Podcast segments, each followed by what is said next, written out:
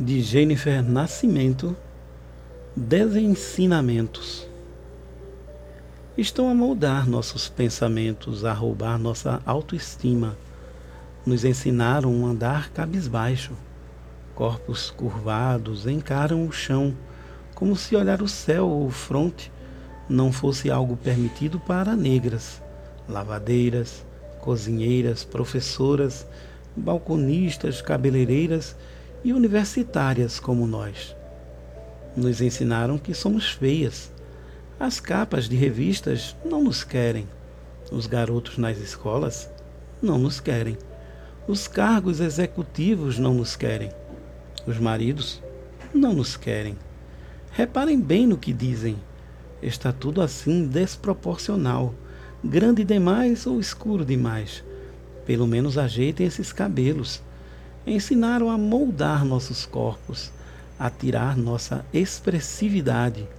Nos ensinaram coreografias pré-moldadas, em que o balanço e a espontaneidade não cabem. E assim, pouco a pouco deixamos de dançar. Somos corpos reprimidos que pairam por medo de errar a coreografia, de errar a medida, de errar. Corpos doentes, corpos endurecidos, corpos infelizes estão a moldar nossos sentimentos, a negligenciar nosso sentir.